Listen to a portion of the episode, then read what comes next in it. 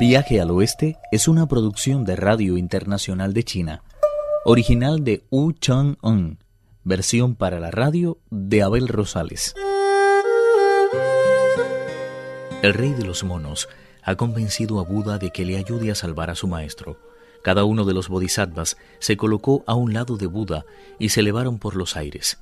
El cielo se llenó de la luz benefactora que emitían las nubes en las que viajaban. En su profunda misericordia, Buda había decidido dar a conocer los principios de su inabarcable sabiduría. Fue él quien reveló el poder creativo de los cielos y puso al descubierto las leyes evolutivas de la tierra. Es tanta su sabiduría que no se apartan de su presencia 500 arhat y siempre le siguen 3.000 protectores. Le acompañaban en esta ocasión Ananda y Kasyapa. ¿Cómo iban a poder escapar al castigo los monstruos Man y Visva? Fue un gran favor el que se le concedió al gran sabio, pues muy pocas veces han actuado directamente el patriarca budista y sus seguidores.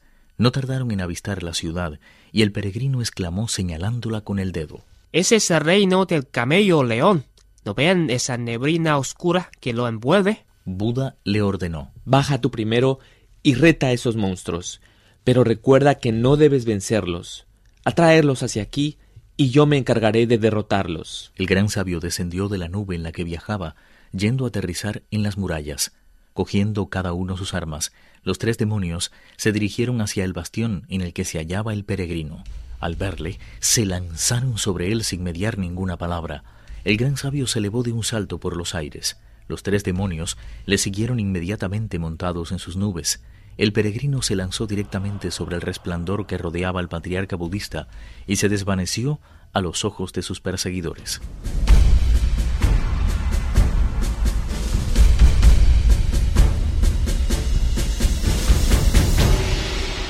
Lo que surgió de improviso ante ellos fueron las representaciones de Buda, el pasado, el presente y el futuro, rodeado de los 500 arhat y de los 3.000 protectores, que formaban como una especie de corona a su alrededor. Los tres demonios sintieron que el cerco era tan estrecho que no podría escapar de él ni una gota de agua. El primero y el segundo demonio experimentaron tal pánico ante los bodhisattvas que revolcándose por el suelo recobraron la forma que les era habitual. Los dos bodhisattvas pusieron encima de ellos dos sillas de loto y se montaron tranquilamente sobre su lomo. De esta forma, los monstruos aceptaron por fin su derrota.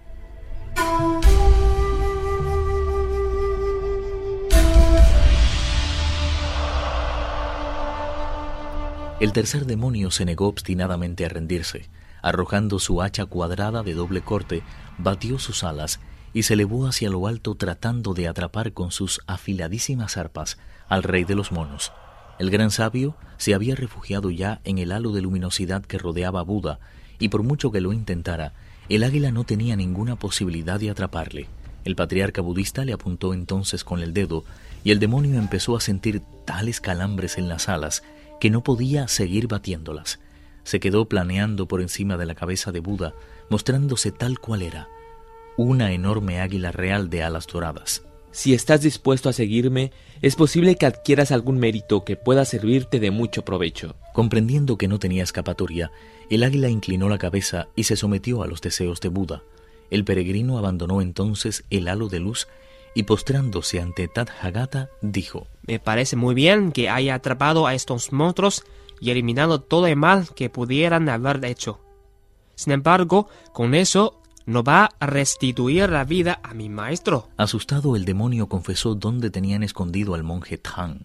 El peregrino se echó rostro en tierra y empezó a golpear el suelo con la frente en señal de gratitud hacia el patriarca budista que mantuvo al águila justamente encima de su halo de extrema virtud. Toda su comitiva se puso inmediatamente en camino, regresando sin pérdida de tiempo al monasterio. El peregrino, por su parte, regresó a la ciudad y no tuvo ninguna dificultad en encontrar el equipaje y el caballo. Después de liberar a Pachie y Alfonso Shah, entraron todos juntos en el pabellón de los granados. No les costó ningún trabajo dar con el arcón de hierro y liberar al maestro.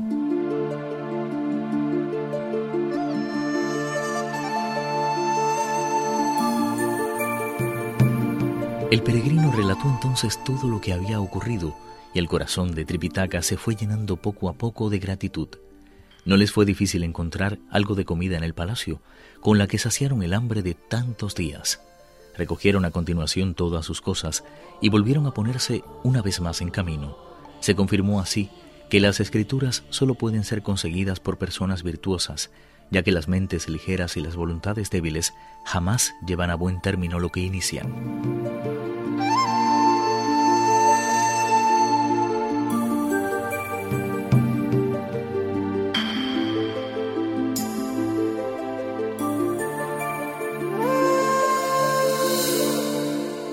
Después de varios meses, volvió a hacerse presente el invierno.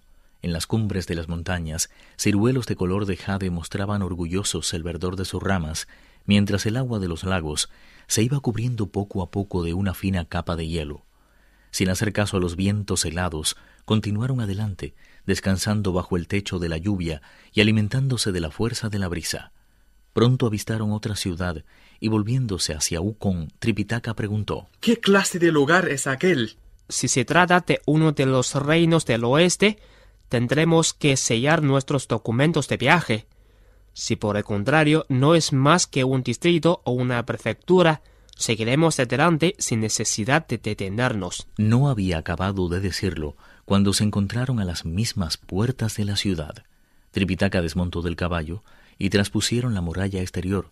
No tardaron en encontrar a un viejo soldado acurrucado contra una pared para defenderse mejor del viento y durmiendo sin otro techo que el mismo sol.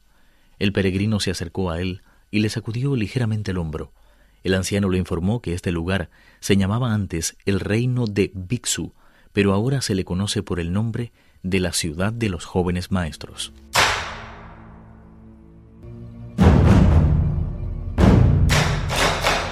Aunque fueron recibidos amablemente, el peregrino insistió en conocer por qué en aquella ciudad tenían a tantos niños encerrados en casas muy bien cercadas. Luego de despedir a sus sirvientes, el dueño de la casa donde se disponen a pasar la noche contó lo que realmente ocurría.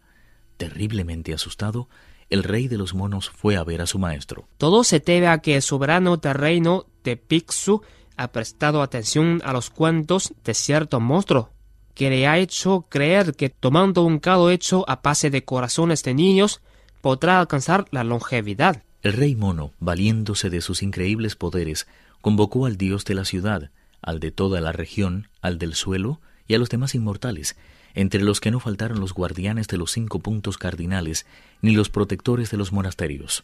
Es preciso que haciendo uso de sus poderes mágicos, Inmediatamente de la ciudad a todos los niños que se encuentran encerrados. Escóndalos en un valle apartado o en el corazón de un bosque seguro y que coman un poco de fruta para que no mueran de hambre. Tienen que poner especial atención en que no les ocurra nada, evitando en lo posible que se asusten o lloren. Cuando haya acabado con ese monstruo y haya hecho ver al rey lo equivocado de su conducta los volverán a traer sanos y salvos a la ciudad. Solo entonces podrán regresar a sus palacios. Una vez comprendidas sus órdenes, los dioses descendieron de las nubes y se dispusieron a poner en práctica sus extraordinarios poderes mágicos. Sobre tan importante momento, disponemos de un poema que afirma, La misericordia nunca falla a los que se acogen a la protección de Buda. No hay perfección más alta que la consecución de Buda, tarea a la que deben entregarse de lleno los que son auténticos sabios. La serenidad absoluta solo se alcanza cuando se cumplen las cinco leyes y se aceptan los tres principios. Cuando el rey de Bixu perdió el juicio, la suerte de mil niños se tornó oscura y triste. Afortunadamente el peregrino se ofreció a salvar sus vidas y de esta forma adquirió un mérito incalculable.